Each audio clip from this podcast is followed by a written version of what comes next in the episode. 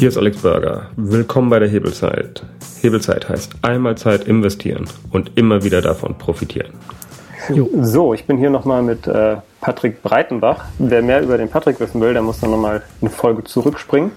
Ähm, da haben wir schon mal ein Interview geführt. Da erklärt er auf jeden Fall, wo er herkommt. Und diesmal steigen wir einfach direkt in ein Thema ein. Und zwar. Hallo. Hallo. Und zwar eins unserer Lieblingsthemen. Ähm, ja. Und zwar die Meme. Also ich habe mhm. mich mal extrem in das Thema reingenördet und du aber auch. Und mhm. ich warte schon ewig auf die Soziopod-Folge zum Thema Meme. Ja. Aber, ja, erklär doch mal, vielleicht, ja, erstmal, was sind Meme und danach, wie du davon angefixt wurdest. Genau, also ähm, vielleicht können wir jetzt einfach so eine äh, Schatten-Soziopod-Folge zum Thema Meme machen. können wir gerne anfangen. Ähm, das äh, wäre ja quasi dann das. Ähm, ja, Meme, was ist ein Meme? Ähm, viele mittlerweile, also ich habe mich glaube ich schon das erste Mal beschäftigt vor pff, müsste jetzt auch so zehn Jahre schon her sein.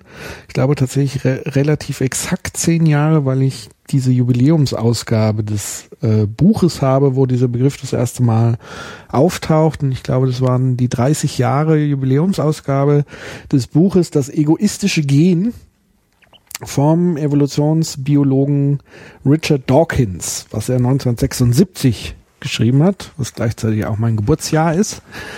Und Dawkins ist ähm, vielleicht einigen bekannt.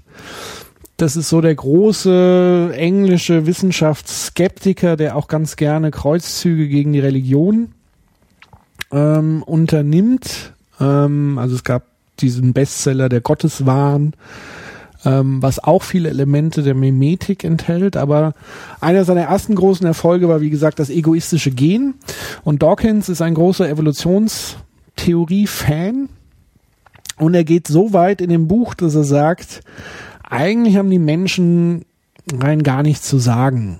Ja, also die Menschen sind, so wie Freud das mal formuliert hat, nicht Herr des eigenen Hauses, sondern im Grunde genommen übernehmen, übernimmt das Leben eigentlich die Gene.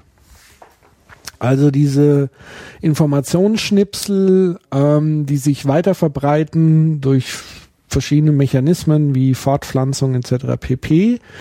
Und er sagt dann in diesem Buch, dass Menschen eigentlich nichts anderes sind als Überlebensvehikel von Genen. Also wir sind einfach nur so Träger, die dafür sorgen, dass die Gene überleben. Und der Mensch ist im Grunde genommen, also die Lebensform ist im Grunde genommen scheißegal. Hauptsache, das Genmaterial verbreitet sich weiter. So, das war so die, die Grundtheorie. Wir sind sozusagen äh, ein Self-Driving Car für, äh, für unsere DNA. Genau. Und wir sorgen dafür, dass die überleben. Also Überlebensmaschinen nennt er uns auch. Also er degradiert den Menschen sozusagen vom, vom denkenden, handelnden Subjekt zu einem, zu einer Hülle, und eigentlich sind die denkenden, in Anführungszeichen, handelnden Subjekte die Gene, das Genmaterial im Laufe der, der langen Evolution. Und dann kommt er aber in dem Buch an einem Punkt, wo er diese Theorie nicht vollständig abschließen kann, weil es tatsächlich Phänomene gibt bei Menschen, die er mit Genetik alleine nicht erklären kann also mit der Fort, also mit der Reproduktion von, von Genen nicht erklären kann. Und das sind so Phänomene wie Moden, also Modetrends, Sprache, ähm, alles, was irgendwie mit Ideen und so weiter zu tun hat, was biologisch nicht erklärbar ist.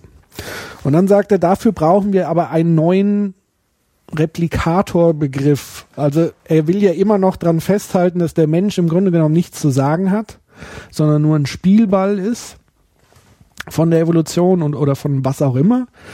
Und dann sagt er, wir brauchen einen neuen Begriff und er nennt das in Anlehnung an den Begriff Gene, also Gen, Meme, also Meme. Und in dem Meme steckt eben auch drin zum einen natürlich dieses Memory, aber zum anderen auch Mimetik, also Mim Mimikrie beispielsweise, also Nachahmung, weil er sagt, ähm, das We also die der Kopierprozess von Ideen, also Memen, ist Also das, was bei den Genen Fortpflanzung ist, ist bei Memen zum einen Kommunikation, aber eben auch Nachahmung, Imitation.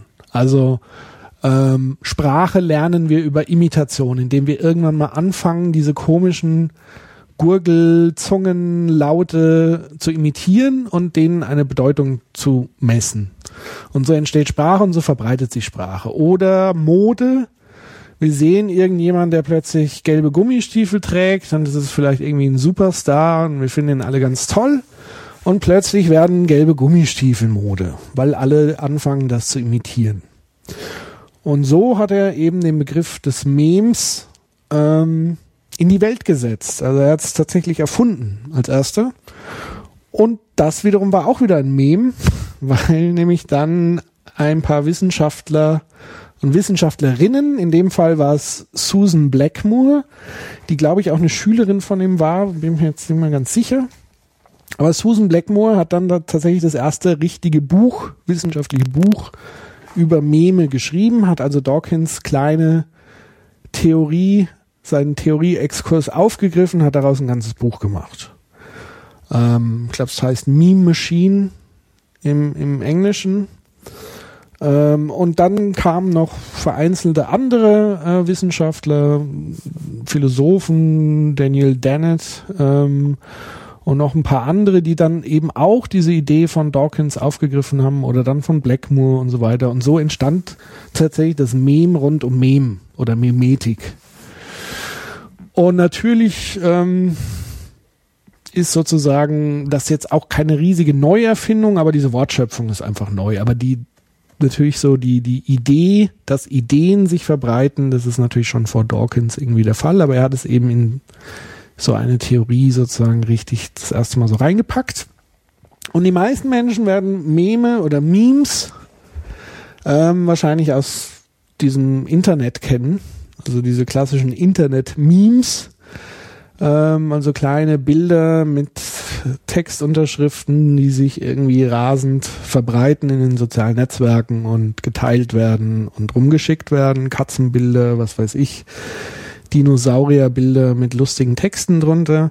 Das nennt man heute Internet-Meme, also äh, kleine Schnipsel, ähm, die sich wie wild verbreiten.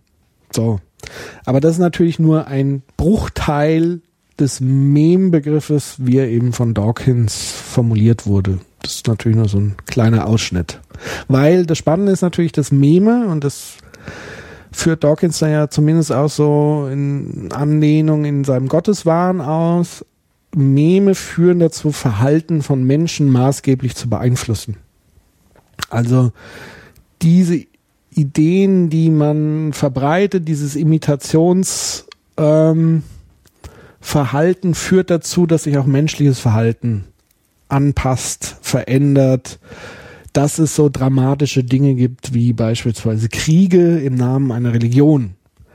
Heißt ja nichts anderes, ich führe Krieg, weil ich an irgendwas glaube, was mir irgendwer mal erzählt hat und das wiederum erzähle ich jetzt weiter, aber mit Waffengewalt. Ja, aber auch bei Nationen ist ja kein, eigentlich kein Unterschied. Kein Unterschied, genau. Also so die Idee zu sagen, naja, ähm, wir sind deutsch. Wir, wir sind deutsch. Wie wir sind katholisch. Urdeutsch, was auch immer das ist, genau. Und dann kommt jemand, der sieht anders aus. Ist völlig egal, ob der auch einen deutschen Pass hat. der ist ein Ausländer, also das ist dann so die, dieses Meme des Ausländers und damit ist er nicht nur Ausländer, sondern er ist auch noch weniger wert als ich, weil er Ausländer ist. Das sind also alles so mimetische Vorgänge, äh, die sich irgendwie so durchgesetzt haben, die natürlich so über Erziehung, Freundeskreis und so weiter sich da so verbreitet und verfestigt haben, dass wir dann irgendwann so fest daran glauben, dass wir A, da nicht mehr rausbrechen können und B, unser Verhalten dementsprechend anpassen. Genau. Okay, aber dann so. fehlen ja noch zwei total wichtige Faktoren. Mhm. Und zwar das eine ist ähm, äh, Mutation und das zweite ist Selektion. Mhm. Kannst du das noch kurz ergänzen? Ja. Genau, also in der Genetik ähm, gibt es ja quasi ähm, das Grundprinzip des, des Kopierens, also dass Gene sich kopieren und normalerweise tun sie das relativ sauber, aber es passieren immer wieder Kopierfehler in Anführungszeichen.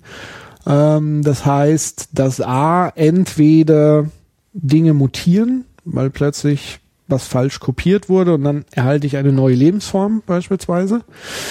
Oder es gibt natürlich Sachen, wo es ähm, Material gibt, was sozusagen selektiert wird oder wurde oder irgendwie ausgestorben ist. Also das heißt, die dann gar nicht mehr kopiert werden. Also das ist Selektion. Also ich habe was, was gar nicht mehr kopiert wird. Ich habe was, was, was anders kopiert wird. Das wäre Mutation. Ich habe was, was gar nicht kopiert wird. Das wäre Selektion. Und das sind so auch die Faktoren, die natürlich für Meme gelten. Das heißt, ähm, ich bekomme eine Geschichte erzählt und die langweilt mich so, dass ich sie nicht weiter erzähle, weil warum auch immer. Ich behalte sie für mich. Damit selektiere ich im Grunde genommen diese Geschichte aus dem großen Mempool. Also ich hindere diese Geschichte daran, dass sie sich weiter verbreitet. So. Und nehmen wir doch mal und, pragmatisch. Äh, Buzzfeed ist ja, glaube ich, kennst du das äh, Prinzip dahinter? Das Buzzfeed-Prinzip? Ja, die haben das ja als erste richtig hart gemacht. 25 Headlines einer kleinen Gruppe testen, die die überlebt wird, ja. auf Facebook gejagt. Genau. Also das sind so diese klassischen ähm, Schnelltestverfahren, wo man sehr schnell auch messen kann, wie, wie schnell verbreiten sich das. Und wenn man das dann weiß, dann kann man das dann tatsächlich auch noch zusätzlich irgendwie mit Media Budget befeuern und so weiter und so, so agieren die da. Die haben da so ein kleines virales Labor, glaube ich, auch aufgemacht. Hm. Ja, da bist du schon wieder bei dem anderen Wort, viral. Passt nämlich auch ja. genau in denselben Kontext. Mhm. Genau. Das, das soll ich wahrscheinlich erklären. Ich kann das ja. auch erklären, wie du willst. Dann machst du das doch mal. Also, ähm, genau, weil zum Beispiel die Viren, die ursprünglichen Viren, die uns Schnupfen machen, die sind ja auch schon im Grunde genommen nur pure DNA. Die sparen sich das mit dem Vehikel mhm. Und verbreiten sich einfach als reine DNA, packen sich, nehmen sich eine menschliche Zelle und ähm, kopieren sich dort und versuchen dann natürlich noch am besten den Mensch zum Niesen zu bringen, dass sie weiter mit äh, einem Affenzahn ähm, rausgefeuert werden und den nächsten Menschen befallen können oder sich halt in einem nächsten Menschen kopieren können. Daher kommt mhm. sozusagen der Vergleich und so ähnlich ist es ja auch mit den Memen, die Menschen befallen ähm, und am besten mit einem Affenzahn wieder rausgefeuert werden in die ja. Öffentlichkeit und dort den nächsten Menschen befallen können. Genau. Und so wie ähm, ein Organismus natürlich so, so eine Art Immunabwehr hat, hat es natürlich, gibt es auch eine Ideen-Immunabwehr so ein bisschen. Äh, mal mehr, mal weniger. Und da gibt es einfach Faktoren, ähm, die dazu führen, dieses Immunsystem so ein bisschen zu überlisten. Also ähm, es gibt so ein paar Faktoren, man kann es natürlich nicht alles hundertprozentig planen, aber es gibt einfach Faktoren, wo man sagt, die führen dazu, dass man viel stärker niest, in, in die soziale Netzwerke rein niest und alle anderen auch das Niesen anfangen. Also das sind so Faktoren wie zum Beispiel Emotionen. Also und nicht nur irgendwelche Emotionen, sondern ähm, Emotionen mit hoher Erregbarkeit. Also Emotionen, wo ich merke, mein Körper verändert sich plötzlich. Mein, mein Herz fängt an zu rasen, beispielsweise. Ich krieg Gänsehaut. Also das sind so Emotionen mit hoher Erregbarkeit, also Wut, Angst, Panik, aber auch sowas wie Wow, Erhabenheit, solche Dinge. Ähm, wenn man also Inhalte so konstruiert, dass sie eben genau diese Emotionen erfüllen, steigt die Wahrscheinlichkeit der Verbreitung signifikant an. Das merkt, hat man ja ganz doll gemerkt.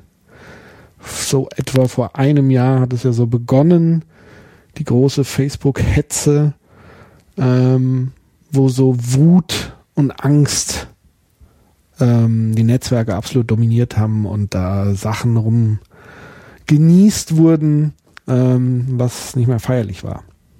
Und eben auch Buzzfeed und so weiter, die eben mit, mit so Clickbait-Headlines, raubte mir den Atem und so weiter. Das alles sind ja so Signalwörter, die mich darauf stoßen sollen, dass ich jetzt genau dieses Erregungspotenzial hier erhalte, wenn ich da draufklicke. Ja, dazu habe ich nochmal so ein paar Buzzwords. Ich weiß nicht, ob ja. du auch, ähm, wie hieß das Buch? Virus of the Mind gelesen hast von irgendeinem Microsoft, ehemaligen Microsoft-Mitarbeiter. Ja, schon lange her. Schon lange her, aber der hat mal sozusagen primäre und sekundäre Meme rausgesucht. Also zum Beispiel, wo wir mhm. einfach immer darauf reagieren, ist Krisen. Ja. Und der Faktor, der dahinter steht, ist natürlich, die Menschen, die diese Meme verbreitet haben, haben früher besser überlebt. Das muss man ja. vielleicht noch wissen. Sprich, die Verbreitung der Meme war, als wir noch in der Höhle waren, ähm, ist, ja, war Sinn und Zweck der Verbreitung der Meme, dass wir besser überleben können. Oder um es wieder mit Evolution auszusagen, die, die das verbreitet haben, haben überlebt, während die, die sozusagen nicht gesagt haben, wir haben ja bald kein Essen mehr, wenn die es nicht gesagt haben, sind sie alle verhungert und es gibt sie einfach nicht mehr. Ja, wobei, äh, ich glaube, also da muss man, glaube ich, nochmal unterscheiden, quasi, ich glaube jetzt nicht, dass diejenigen, die sozusagen die Botschafter waren, dieser Nachricht, dass die unbedingt jetzt viel besser überlebt haben, sondern der Genpool, zu dem sie gehört haben. Genau, die Gruppen. Also, weil ja. es gibt ja nicht, genau, genau, es gibt ja nicht umsonst so das Sprichwort, äh, den Überbringer der Botschaft äh, köpft man. Weil sind auch viele sozusagen draufgegangen, weil sie schlechte Nachrichten überbracht haben. Aber letztendlich sozusagen die, die Information an sich, die dazu führt, geführt hat, jemanden zu warnen und so weiter vor einer Krise, die hat, wie du äh, ganz richtig gesagt hast, dazu geführt, dass dieser Genpool oder Mempool eben sich durchgesetzt hat, langfristig. Ja, ja, da muss ich auch nochmal so ein bisschen, ähm, wo mir Philosophie geholfen hat. Ich bin ja mhm. jetzt nicht der Konservativste, sondern ich finde immer ja. neue Ideen tendenziell besser und will, dass die sich schnell durchsetzen. Und da mhm du wahrscheinlich auch. Wir treffen auf einen riesen Block von Leuten, die eigentlich wollen, dass alles bleibt, wie es ist. Und was ich aber ja. gelernt habe, ist, diese Mischung ist, glaube ich, ziemlich gut austariert. Eine Gesellschaft braucht so ein paar Leute, die immer an der vordersten Front der Technologie sind, genauso wie sie die Leute mhm. braucht, die äh, sozusagen an dem festhalten, was gut funktioniert. Und mhm. Sprich, wir sind, es geht nicht darum, dass der beste Mensch überlebt, sondern beim Menschen ist es total stark so, dass wir als Gruppe durch diese komische Zusammensetzung aus Konservativen und ähm, Progressiven so lange überlebt haben und eben nicht, weil wir nur alle total, also wenn wir alle äh, auf den Tiger losrennen, um rauszufinden, was der da macht, sterben wir alle. Während es ganz gut ist, wenn nur einer stirbt. Aber auf der anderen Seite genau. kann der Typ auch eine neue Nahrungsquelle finden und dann profitiert auch die ganze Gruppe wieder davon. Genau, also nur progressiv heißt ja nicht, dass das das Klügste ist. Ich glaube, das Klügste ist tatsächlich sogar äh, beide Haltungen ähm, zu vereinen, also nicht nur in, in, in Gruppenverteilung, sondern tatsächlich auch als als Individuum. Ähm, also ich merke zumindest mit fortschreitendem Alter, dass natürlich auch so konservative Dinge bei mir immer mal wieder so durchkommen, weil ich einfach weiß, ich muss jetzt das Rad nicht neu erfinden. Ich habe diese Erfahrung jetzt schon so oft gemacht. Ja, und wenn dann jemand kommt, aber das ist doch eine ganz tolle Idee und ich weiß oder meine zu wissen, das ist ja dann immer so der, der Fallstrick an der Sache des, des Konservativen, ähm, und, und sehe sozusagen nochmal eine begrenzte Lebenszeit vor mir, wo ich sage, diesen Anlauf gehe ich jetzt nicht mit, weil ich habe ihn schon mal gemacht und ich weiß, dass es so nicht funktionieren wird. Also lass das mal lieber so ungefähr. Oder probier es selber, aber lass mich damit in Ruhe. Ähm, also ich glaube, dass tatsächlich beides eine wertvolle Funktion hat. Das Progressive wie das Konservative. Und man merkt einfach, wenn zu sehr die eine Seite, die die Überhand hat, kann es natürlich extrem äh, in die Hose gehen. Also sowohl wenn man zu konservativ ist, wie auch wenn man zu progressiv agiert. Also es, ich bin immer ein großer Fan der Balance, egal worum es geht. Und das ist, glaube ich, so ein bisschen das Entscheidende ähm, an der Sache. Genau. Und ansonsten, wenn es darum geht, äh, Menschen zu überzeugen, Konservative, ist es immer hilfreich, sich A, in, in ihre Lage zu versetzen, ihnen dann mh, mm, auch wirklich den Eindruck zu vermitteln, ähm, dass man sie wirklich versteht. Also auch wirklich verstehen, warum oder auch überhaupt erstmal rauszufinden, warum sie diese Haltung haben, weil oftmals stecken ganz andere Sachen dahinter. Irgendwelche persönlichen Interessen oder ähm, Unternehmen ist dann irgendwie was Politisches, weil irgendwann mal der Chef gesagt hat, das und dann gab es mal dieses Projekt und dann haben sich alle die Finger verbrannt. Und wenn man das erstmal rausgefunden hat, was so die wahren Gründe ist, dann kann man daran gemeinsam arbeiten. Also wichtig ist immer zu vermitteln, man möchte gemeinsam daran arbeiten. Es macht ja keinen Sinn, wenn ich meine Idee mit dem Kopf durch die Wand äh, bringen will, da wird die Wand nur dicke sondern es geht ja darum zu ermitteln, was für eine Idee können wir jetzt gemeinsam machen, die sozusagen alle Interessen irgendwie ein Stück weit abdeckt. Ohne dass jetzt der Kern der Idee irgendwie verloren geht, weil dann hätte es ja auch keinen Sinn. Und ich glaube, das ist so eine Grundhaltung, die man ähm, mit den Leuten irgendwie hinkriegen muss, dann klappt es auch. Und glaube ich immer ganz wichtig, tatsächlich auch diese Ansteckungsfaktoren, die ich immer auch wieder so ein bisschen verinnerlicht habe. Also Stories zu erzählen, so zu erzählen wie eine Story, ausmalen lassen, imaginieren lassen, also die Fantasie ansprechen, die Emotionen ansprechen. Nicht nur rein rational mit Zahlen. Also Zahlen ist ja auch eine Erzählform. Wenn du quasi einen Controller-Typ hast, der eine große Leidenschaft fürs Controlling hat, dann gibt's nichts Besseres, als ihm Geschichten mit Zahlen zu erzählen. Aber auch das ist nur eine Geschichte. Geschrieben auf eine Excel-Tabelle. Ja. Genau, das, das ist dann seine Bibel. Das ist eine Story, immer eine Story. Genau. Ja. Die Frage ist halt, ist die Story so gut, dass es der Empfänger, dass es zu ihm passt und er sie annehmen kann? Was ich immer mache, also jetzt äh, fiese Manipulation, aber ich bediene mich da der Methode, dass, also früher wollte ich immer sozusagen die geilste Idee haben und habe immer darauf bestanden, dass es meine Idee war und bin immer voll vor die Wand gelaufen. Mittlerweile versuche ich, das zu nehmen, was die Leute mir geben, die Ideen, die sie super finden und hänge da noch was dran. Also ich baue, ja. also ich infiziere sozusagen dann nur diese eine Zelle, sodass sie am Ende das Gefühl haben, sie hatten die Idee selber. Ja. Und dann äh, funktioniert das. Also man hat zwar eine Idee, die man irgendwann irgendwo einfließen lassen will, aber es ist immer super, wenn man das einfach mit einer anderen Idee kombiniert. Ja.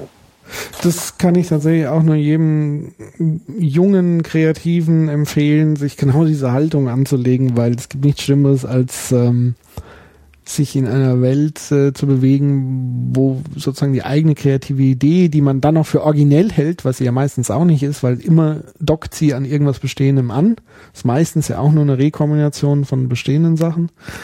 Ähm, daran zu, so zu klammern, da wird man dauerhaft zugrunde gehen sondern wie du sagst, ähm, A, zu versuchen, dass der andere auch, wenn ich wirklich ein Interesse habe, dass die Idee realisiert wird, dann ist es mir egal, ob sie von mir ist, dann geht es ja um die Idee an sich und das Ergebnis.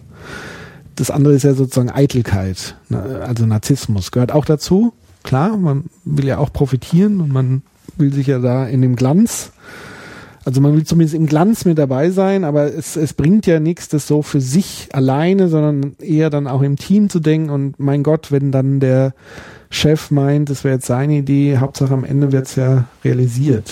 So, der, der Chef kommt wieder. Weil er dann genau, auch trotzdem merkt, äh, dass da eine ganz gute Inspiration kommt. kam. Genau. Er würde es dann vielleicht. Ähm, ja. hm? Nee, ist definitiv. Äh, hätte mir das mal einer erklärt, wenn ich jung gewesen wäre. Ich hätte ja. mir bestimmt fünf Jahre sparen können. Ja, manchmal hilft es aber auch selber diesen Weg. ich musste ihn ja auch gehen. Manchmal glaubt man ja auch den alten Leuten nicht, äh, wenn sie sowas sagen. Das ist ja auch okay, dann muss man halt selber die Erfahrung machen. Aber tatsächlich merke ich auch mit fortschreitendem Alter gilt immer mehr so dieses Ding, ähm, ein Gentleman genießt und schweigt. Also weil tatsächlich ganz oft merke, oh, hm, das kommt mir irgendwie jetzt bekannt vor und plötzlich ist, wabert das so durch den Raum, so, aber im Grunde genommen war das doch die Initialzündung von mir, so ungefähr. Aber das ist sozusagen schon, steckt da noch die Eitelkeit, der Narzissmus dahinter, aber ich sag dazu nichts mehr, sondern lerne das sozusagen einfach nur so hinzunehmen und zu genießen und zu sagen, wow, ist ja toll, wie sich jetzt die Ideen hier so überall fortsetzen. Ja, genau, wie das Mem sich verbreitet. Genau. So, jetzt noch, äh, wollen wir noch einen draufsetzen und das Memeplex mal angehen? Dann, oh, da bin ich. Mal gucken, ob ich es hinkriege. So nehmen wir die Kirche, das ist einfach, wenn du schon den mehr Dawkins gelesen hast. Also, ja, ist auch schon ein bisschen her, aber ich, ich versuche das nochmal irgendwie zusammenzubringen. Ähm, ansonsten musst du mir da helfen. Dann mache ich mal den Anfang. Also, tun kann. Ja, mach doch mal. Also es gibt ähm, nicht nur Meme, sondern es gibt so, sozusagen Memplexe. Das ist die Zusammenfassung von mehreren Memen. Und einer der bekanntesten Memplexe ist halt äh, ja, die Kirche. Mit den ganzen Stories mhm. rund um Jesus. Und ähm, da wurden über die Jahrhunderte wurden immer ganz viele Sachen einfach einverleibt und konnten existieren, weil sie am Ende zu dieser Gesamtgeschichte hinzugefügt wurden. Und ja, das war dann zum Beispiel ganz am Anfang. Also ich kann mir durchaus vorstellen, dass es diesen Jesus-Typ mal gab. Aber ich mhm. glaube nicht, dass er sozusagen alle Wunder gewirkt hat, sondern dass da die Stories einfach ein bisschen aufgepimpt wurden. Ich könnte zum Beispiel, so ein mhm. Beispiel, was ich mal wirklich persönlich erlebt habe, war diese äh, Hochzeit, ähm, wo er die Fische geteilt hat. Kann ich mir gut vorstellen, dass weil Jesus so beliebt war und immer allen geholfen hat, haben die Leute halt alles, was sie zu Hause an Essen hatten, noch schnell herbeigebracht. Und 100 Jahre später hat man erzählt, ja, der Jesus kam dahin und hat dann das, äh, die Fische geteilt. Sprich, dass einmal da diese Entwicklung war.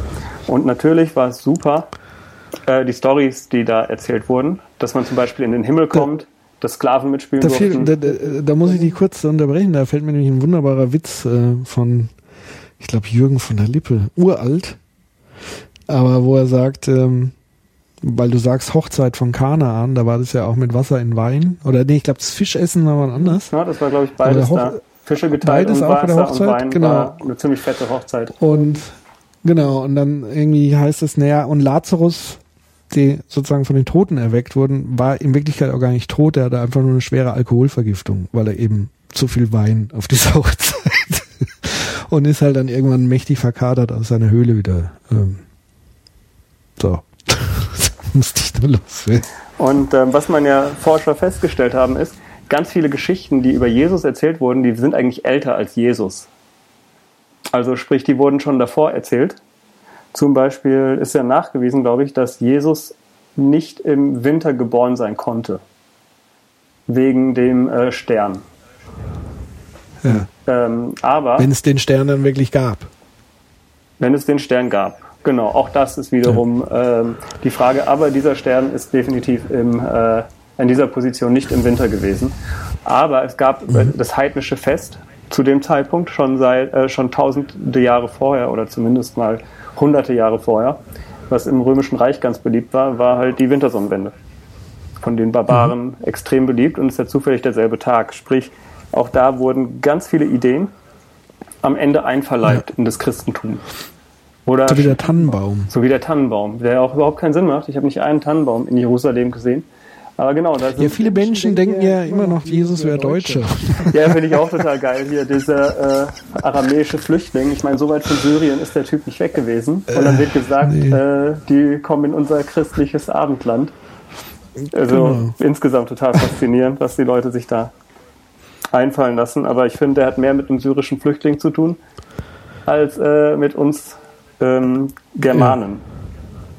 Das glaube ich auch, ja. Genau, aber worum es einfach geht, ist, dass dort eine Geschichte gestartet wurde, zu der immer mehr neue Geschichten dazu gemacht wurden. Und jede einzelne Geschichte oder nee, die Gesamtheit dieser Geschichten hat dazu geführt, dass das äh, christliche Volk sozusagen super überlebensfähig war. Zum Beispiel einfach diese Geschichte Teil, ähm, ah, du sollst, dein, sollst nicht töten. Hat ja auch, haben auch schon die Juden gesagt, aber oder teile mit deinem Nächsten, liebe deinen Nächsten. All diese mhm. Geschichten haben dazu geführt, dass die Anhänger dieser Gruppe stärk besser überlebt haben, als die, die sozusagen sich gegenseitig einfach umgenietet haben. Um es mal ganz banal zu erzählen. Und dann wurde halt auch, egal wo man hinkam, war das so in der Lage, das Katholische, dass man immer wieder neue Stories aufgenommen hat. Also wenn man nach Indien geht. Ja, wobei tatsächlich. Ja. Wobei tatsächlich diese Stories sich ja variiert haben. Also weil du sagst, liebe deinen Nächsten und, und friedlich und so weiter. Also alte Testament war ja sehr blutrünstig. Ähm, zum Teil.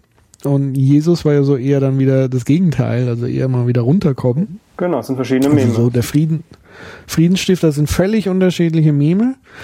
Ähm, und deswegen ist es ja auch so problematisch, wenn du mit so, so uralten Schriften, wo jeder sich so das rauszieht, was er gerade braucht, du kannst sozusagen damit einen Krieg legitimieren, aber du kannst auch eine Utopie begründen. Hast du mal die Bibel gelesen?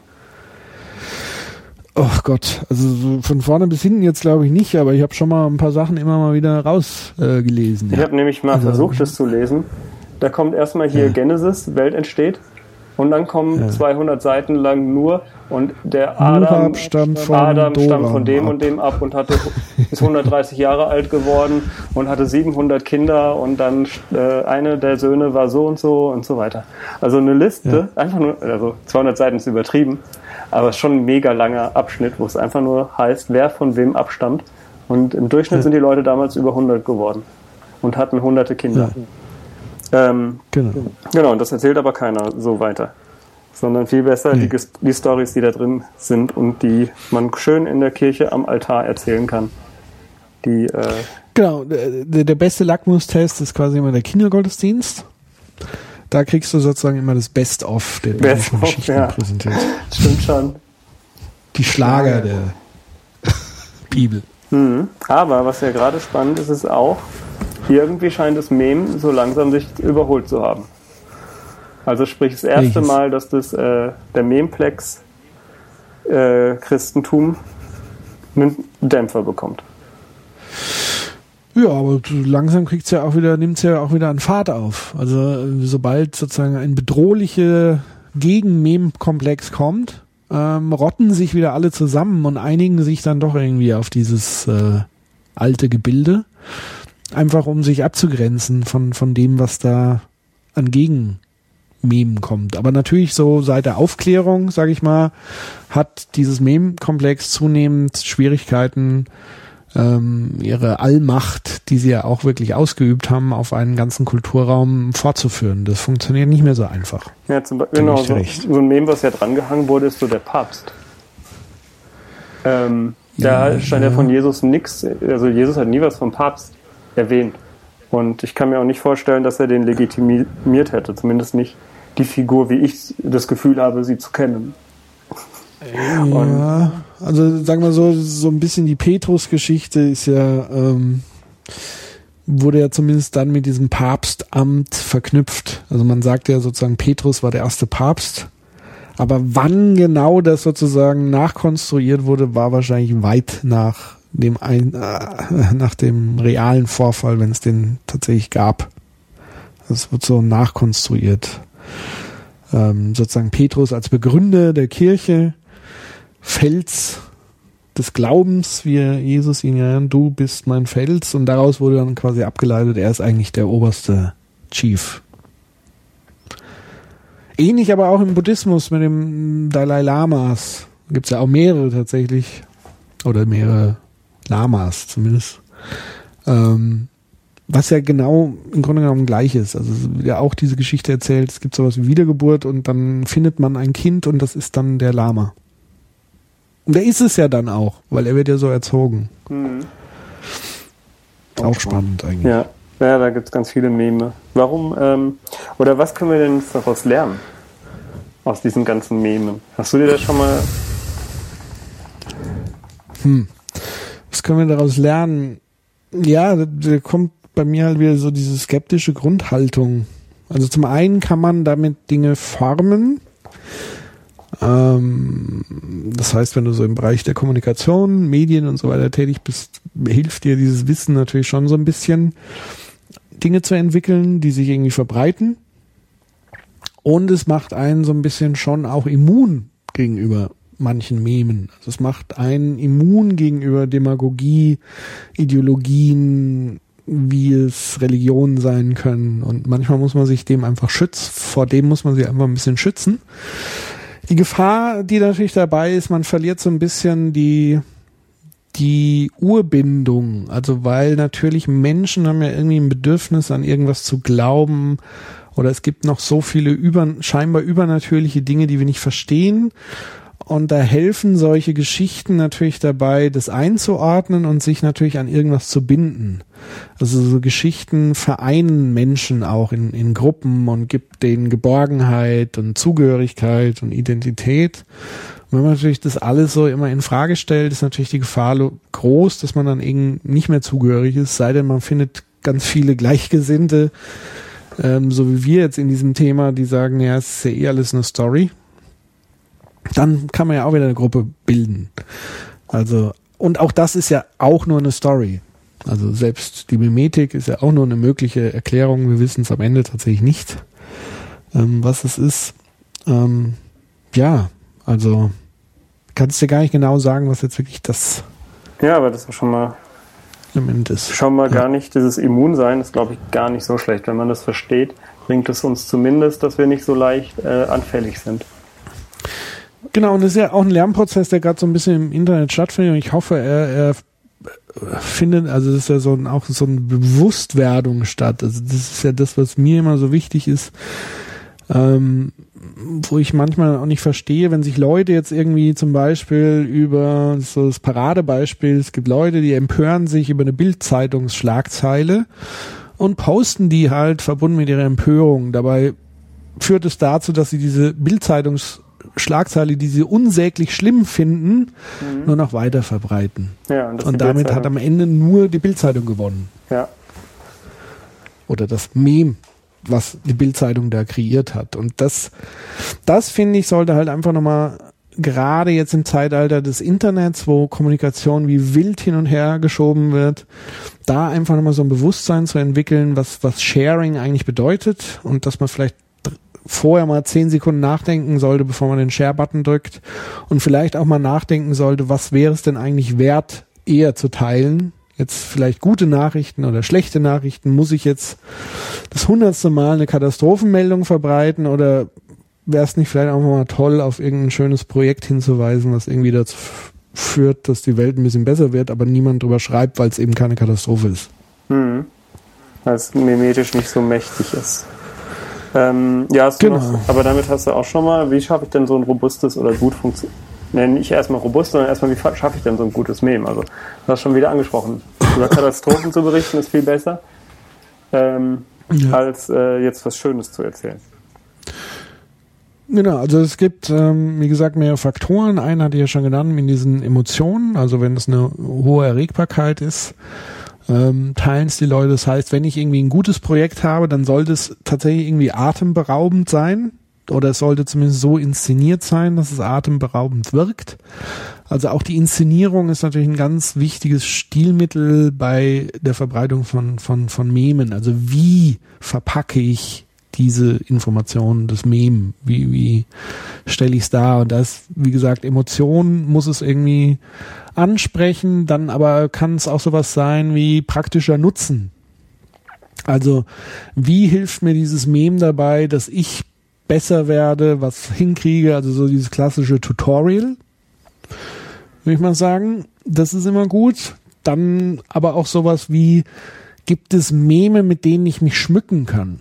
Also die mich selber irgendwie besser aussehen lassen, wenn ich sie teile. Hm. Also äh, wenn ich jetzt irgendwie philosophische Abhandlungen teile, die keine Sau versteht, aber jeder sagt, boah, das ist aber toll, dass der sowas liest, der muss aber klug sein, dann ist es sozusagen, ähm, wirkt es so auf diese, auf diesen narzisstischen Trigger. Ähm, ja, gestern ging durch Facebook dieser äh, Trigger mit, äh, wie groß ist dein Wortschatz? Und jeder, den ja, ich kannte, genau. hatte, äh, war in der Gruppe von 0,001 Prozent, die den größten Wortschatz ja. der Welt hatten. Genau, und das teilt man natürlich gerne mit weil das ja eben eine, eine intellektuelle gute Leistung ist. Und damit sieht man selber gut aus. So, das ist so ein, so, so ein Ding. Dann ist es eben wichtig, ähm, Storytelling Elemente zu benutzen. Also sprich, Storytelling ist ja auch nichts anderes wie, ich muss etwas so erzählen, dass es ähm, mich emotional mitnimmt und dass ich es vor allen Dingen verstehe. Also andockt an mein bestehendes Wissen. Deswegen sind natürlich ganz einfache Meme, die oft auch so einen popkulturellen Bezug haben, weil Popkultur ist was, was die meisten irgendwie global kennen. Ja, also so, so Figuren wie Star, also das Star Wars Universum. Das kennt fast jeder, deswegen funktionieren Werbespots mit Star Wars so gut, weil jeder weiß sofort, ah, Star Wars kann ich jetzt verknüpfen mit dem und dem. Wenn ich jetzt was völlig Neues erfinde, dann muss mein Gehirn jetzt erstmal schon mal grübeln, wie muss ich das überhaupt einordnen und so weiter und so fort. Ähm, das heißt, ein Meme muss auch immer irgendwie einen bekannten Bezug herstellen zu etwas Bekanntem. Damit es funktioniert. Ich muss es nicht groß vorher erklären müssen, dann habe ich ein Problem. Es muss schnell selbstverständlich sein, so ein Stück weit. Und ähm, es ist auch immer ideal, aber das geht in die gleiche Richtung. Es muss an irgendwas andocken, was vielleicht auch gerade hochaktuell ist. Also jetzt, weiß ich nicht, Olympia. Also was, worüber eh jeder spricht. Wenn du da jetzt irgendwie noch was draufsetzen willst, ist das ein guter Bezugspunkt, um das zu benutzen. Heute würde man sagen, man nutzt den Hashtag, den man nicht nutzen darf bei Olympia. Ist es verboten? Ähm, Nein. Für Firmen ist es tatsächlich verboten. Aber ja, ich glaub, das kannst du nicht einen Hashtag patentieren lassen. Doch, das hat tatsächlich die, dieses Olympische Komitee, ähm, ist zumindest die Nachricht rumgerauscht, dass tatsächlich äh, Firmen, ähm, die eben sich nicht als Sponsor eingekauft haben, dieses Hashtag nicht benutzen dürfen. Das ist ein Schwachsinn. Kann ich mir nicht vorstellen, dass das rechtlich ja, geht. Ja, ja. Ich weiß nicht, ob das rechtlich geht dazu müssen wahrscheinlich erstmal Leute verklagen, aber das haben sie sozusagen äh, ja, haben die mit als Meme in die Welt gestreut. Ja, okay, die Story ist vielleicht auch einfach wieder nur eine Story, äh, die so Kann krass ist, sein. dass es jeder verbreitet. So, und das äh, zum Beispiel ja. das Hashtag besteht auch nur aus äh, Fett und Aminosäure. Oder was da ja. immer mit dem Jamie Oliver rumgeht. Ja. Das ähm, kenne ich jetzt nicht, aber ähm, das, so. das ist sozusagen für mich das äh, Kriterium, warum ich, wenn ich, wenn jemand das postet, dass Jamie Oliver durchgesetzt hat, dass er, dass ähm, McDonalds Hamburger nur aus Fett und Aminosäure bestehen. Ja. Äh, da gab es wohl eine Klage. Jedenfalls, wenn ja. Freunde das von mir teilen, dann äh, werden sie deabonniert. Gibt, äh, von? Von mir. Jamie Oliver, ah, von dir? Nein, nein, ja. das ist irgendwo eine totale krasse Falschmeldung oder extrem verzerrte Falschmeldung.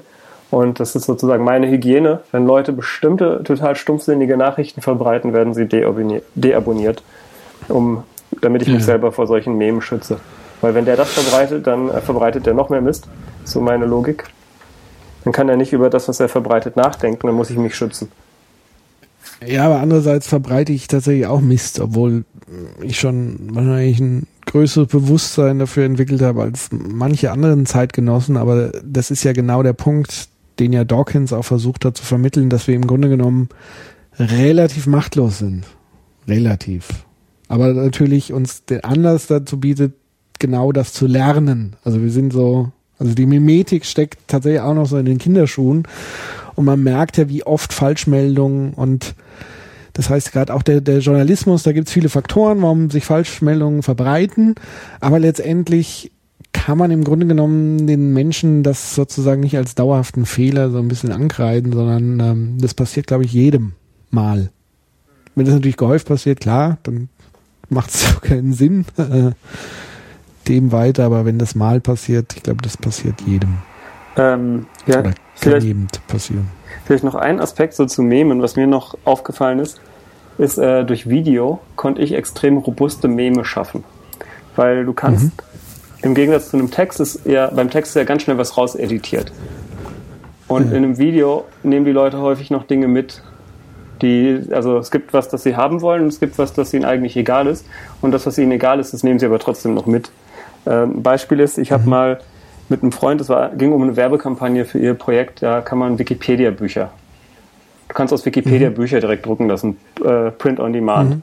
Und um diesen Service bekannter zu machen, haben wir gesagt, wir drucken komplett Wikipedia aus mhm. und haben die Story natürlich aufgebaut. Äh, wir haben schon immer einzelne Bücher gemacht und jetzt haben wir vor, komplett Wikipedia auszudrucken. Und das heißt, mhm. weil es ein Video war, haben die alle Redakteure und alle natürlich die beiden Stories.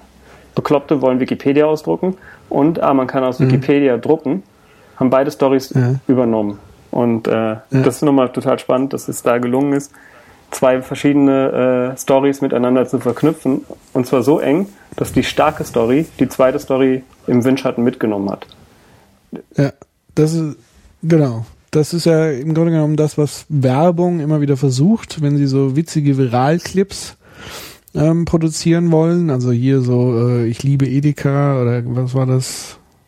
Auch schon wieder vergessen. Genau, es äh, funktioniert nur, wenn sie an der Kasse das drehen, weil es dann eng genug verbunden ist dann ist es eng genug verbunden, aber prinzipiell wollen natürlich alle Marken irgendwie auf so einem Viralclip aufspringen. Manchmal gelingt es, manchmal gelingt es gar nicht. Aber das ist sozusagen das Grundprinzip. Ich habe eine starke Story, die sich viral verbreitet und hänge mich sozusagen als Marke mit meinen Logos, meinen Aber Logo ist dran. zu schwach.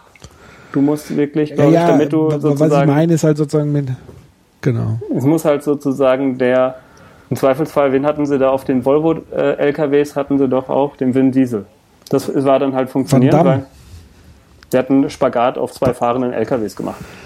Ja, aber es war Jean-Claude Van Damme. Das Claude, muss ich ja. als 80er Jahre Kind Okay, Jean-Claude Van Damme. Aber äh, da ist sogar Volvo ja. besser hängen geblieben bei mir als äh, der Darsteller. Aber das Meme hat ja zum Beispiel dann, glaube ich, funktioniert. Weil da äh, extrem stark darauf geachtet wurde, dass, ähm, genau. dass die Marke und das Produkt, äh, nee, die Marke und das Meme so untrennbar verbunden waren, ähm, dass es Leute so wahrgenommen haben. Oder halt auch Red Bull macht das ja genial. Der Typ, der runterspringt, der ist ja von oben bis unten mit Red Bull zugekleistert. Du kannst es gar nicht übersehen, dass sie der Absender sind. Und der äh, genau. Fallschirmsprung von der Stratosphäre, der geht, den kannst du gar nicht zeigen, ohne Red Bull zu zeigen. Sprich, ja, da ist es auch, muss man vielleicht auch noch wissen. Es ist wichtig, dass man dann darauf achtet, wenn man so ein Meme nutzen will, so ein richtig virales Meme, dass man die Verknüpfung extrem eng schafft. Und zwar untrennbar mhm. miteinander. Sonst hat man am Ende eine Katze mit einem Laserpointer. Genau, und es muss halt irgendwie auch thematisch ähm, anschlussfähig sein zum, zur Marke. Also wenn ich jetzt irgendwie, es muss irgendwie mit dem Markenwert übereinstimmen. Also wenn es irgendwie was ganz anderes ist, was da gar nicht so passt, auch schlecht. Ja, stimmt auch.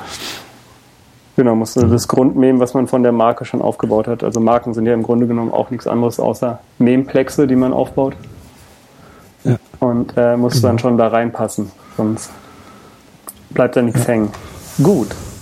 Dann, ähm, ja, Tipps für den Zuhörer haben wir, glaube ich, mehr als genug gehabt, wie man sich so ein Meme baut. Und da lohnt sich ja schon äh, die Zeit mal reinzustecken. Wenn du noch was hast, mhm. sonst würde ich. Nö, also ähm, Ganz baut, baut bessere Meme. Baut bessere Meme und äh, mein, schützt euch. Mein Appell. Schützt euch vor schützt euch vor Memen. blöden, genau. Okay. Dann, ähm, ja, nochmal, wo findet man denn? Äh, ja, wo erzählst du denn sonst noch? Wo findet man dich? Ähm, also ich sag mal so, dieses ganze Thema Mediengedöns, ähm, Meme, Storytelling immer so ein bisschen im Ansatz, ähm, ohne jetzt immer den Begriff zu verwenden. patrickbreitenbach.de, das wäre dann tatsächlich so meine eigene Seite ähm, mit eigenem Blog und auch da gibt es zum Beispiel auch einen Link auf ein Buch, was ich mit äh, Kollegen herausgebracht und wo ich zwei Kapitel geschrieben habe und ein Kapitel ist tatsächlich geht über Meme oder Internet-Meme, vielmehr natürlich auch mit Brückenschlag zu Dawkins. Das findet man auf patrickbreitenbach.de am besten. Ansonsten, ja, einfach googeln. Genau, und wer dir gerne zuhört ist, äh, und jetzt erst das erste Mal in meinem Podcast eingestiegen ist, wir haben schon mal eine Folge gemacht. Da erzählst du genau. über den Soziopod und das ist auch eine ganz gute Anlaufstelle. Also äh, ein Podcast, der sogar Grimme-Preis äh, ja, nicht nur nominiert, sondern auch bekommen hat. Und ähm, mhm. ja, wo ihr ganz, ganz viel lernen könnt vom Patrick. Und dir auf jeden Fall vielen Dank äh, für die tollen Einblicke. Danke dir fürs Gespräch und ja, hoffe, es hat euch gefallen und wir sehen uns wieder auf. Facebook. Genau. Mit unseren, wenn wir unsere Meme gegeneinander antreten lassen. Genau. Oder wir sehen uns mal wieder äh, auf einer Live-Veranstaltung, wie zuletzt in Mainz, wo du ja quasi auch mit auf der Bühne saßt. Ja, war, war eigentlich diese Frage beantwortet? Da ging es ja irgendwie um Tod als Meme. Ja, aber wir genau. diskutieren ja nicht über den Tod, das meine ich, das genau. finde ich das Spannende, auch mit Terroristen. Wenn mir das egal ist, dass ich sterbe, haben die Terroristen ihre Macht verloren. Ja, Nein, ja, schon, ja, ja. es geht ja nicht um das Leben des Terroristen, sondern es geht darum, dass Terroristen mit Menschen mitreißen. Nein, mein Leben. Es geht mir darum, dass ich trotzdem irgendwie an den Hauptbahnhof gehe und keine Angst habe. Und dass ich äh, mich nicht drüber aufrege. Also sag mal, die Mächtigkeit der Terroristen, die wir so momentan als Ultraterroristen sehen, die haben ihre Angst vor dem Tod verloren. Das ist ihre Wenn wir die Angst vor dem Tod verlieren, dann haben die ihre Waffe verloren dann haben die ein Stück weit ihre Waffen verloren, aber dann haben wir auch ein Stück weit unsere Humanität äh, mit verloren. Ich dachte, das käme jetzt nochmal. Das Thema Tod? Nein. Da, darüber redet man Nein. nicht. Das ist äh, ein so. total mieses Meme. Ja. Nee, also. Ja und nein. Also äh, es gibt ja, ja wunderbare Todesgeschichten. Also ja, aber nicht der eigene. Etc. Nee, das ist immer schlecht. Über den eigenen Tod, das ist ein ganz schlechtes Meme. Also wenn ihr wollt, dass Leute nicht mehr weiterreden, dann redet über ihren zukünftigen Tod. Oder man deutet es nur an, also so wie die Pharmaindustrie. Und alle die äh, Versicherungen. Wetten gegen sich also selber. so schlecht ist das Meme, also das Meme Tod ist gar nicht so schlecht. Man darf es nur nicht sozusagen, man darf nicht direkt konfrontieren. Man muss es immer nur andeuten. Dann funktioniert es. Ja, aber ich meine, ich war ja schon total, äh, total stolz, dass der Nils ja, nein, ja, ja, nein gesagt hat. ja, wenn man ihn so weit bringt. Genau, da muss man erstmal schaffen. Nee, also, das, äh, was heißt als Antwort? Ich wollte ja auch nur, also muss ja nicht immer eine Antwort geben. Das reicht ja schon, wenn man ja. einfach mal äh, einen Gedanken aufmacht. Machen wir jetzt wirklich hier das Ende. Man kann ja mit dir immer stundenlang reden, das ist ja super einfach. Ja, das könnte ich auch. Das macht mir halt auch Spaß. Also, aber ich muss jetzt tatsächlich auch noch ein bisschen weiterarbeiten und Meme basteln. Alles klar. Dann dir noch einen schönen Tag. Dir auch. Mach's gut. Ciao. Tschüss. Ein kleiner Hinweis noch. Der Intro- und Abschlusssong ist von audionautics.com und heißt Clap Along.